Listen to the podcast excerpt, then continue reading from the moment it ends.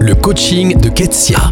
Quel innovateur êtes-vous? C'est la question que j'aimerais explorer avec vous dans ce quatrième et dernier épisode de notre série sur le numérique. Dans le cadre de mon activité de coach, je suis certifiée dans l'utilisation d'un outil de personnalité appelé MBTI, qui est basé sur les théories du psychologue Carl Jung.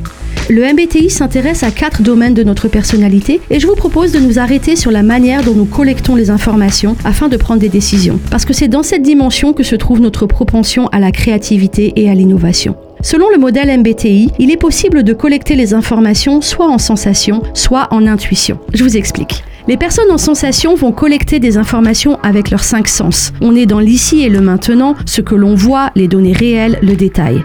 Qui intéresse une personne en sensation, c'est apprendre des choses qui vont lui être utiles concrètement, avec des consignes claires et tangibles. Face à un problème, la personne en sensation va vouloir connaître l'historique, les faits qui ont conduit au problème, et aura tendance à s'appuyer sur des méthodes qui ont fait leur preuve comme solution.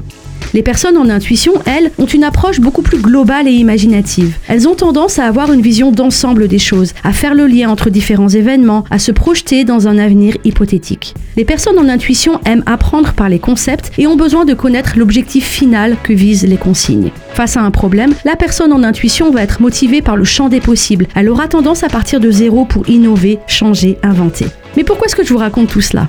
Parce que dans un monde professionnel qui valorise l'innovation, qui met en avant la pensée disruptive et créative et qui parfois méprise la tradition, eh bien nous ne sommes pas tous égaux. En sensation, il peut y avoir les vieux traditionalistes, mais aussi les bâtisseurs d'idées. En intuition, il peut y avoir les innovateurs, mais aussi les doux rêveurs. Nous avons besoin de savoir qui l'on est pour apporter notre contribution au monde et nous avons besoin les uns des autres. Alors, êtes-vous en sensation ou en intuition? Innovateur dans les idées ou dans les faits? Pour aller plus loin, lisez le blog ketsiabonaz.fr.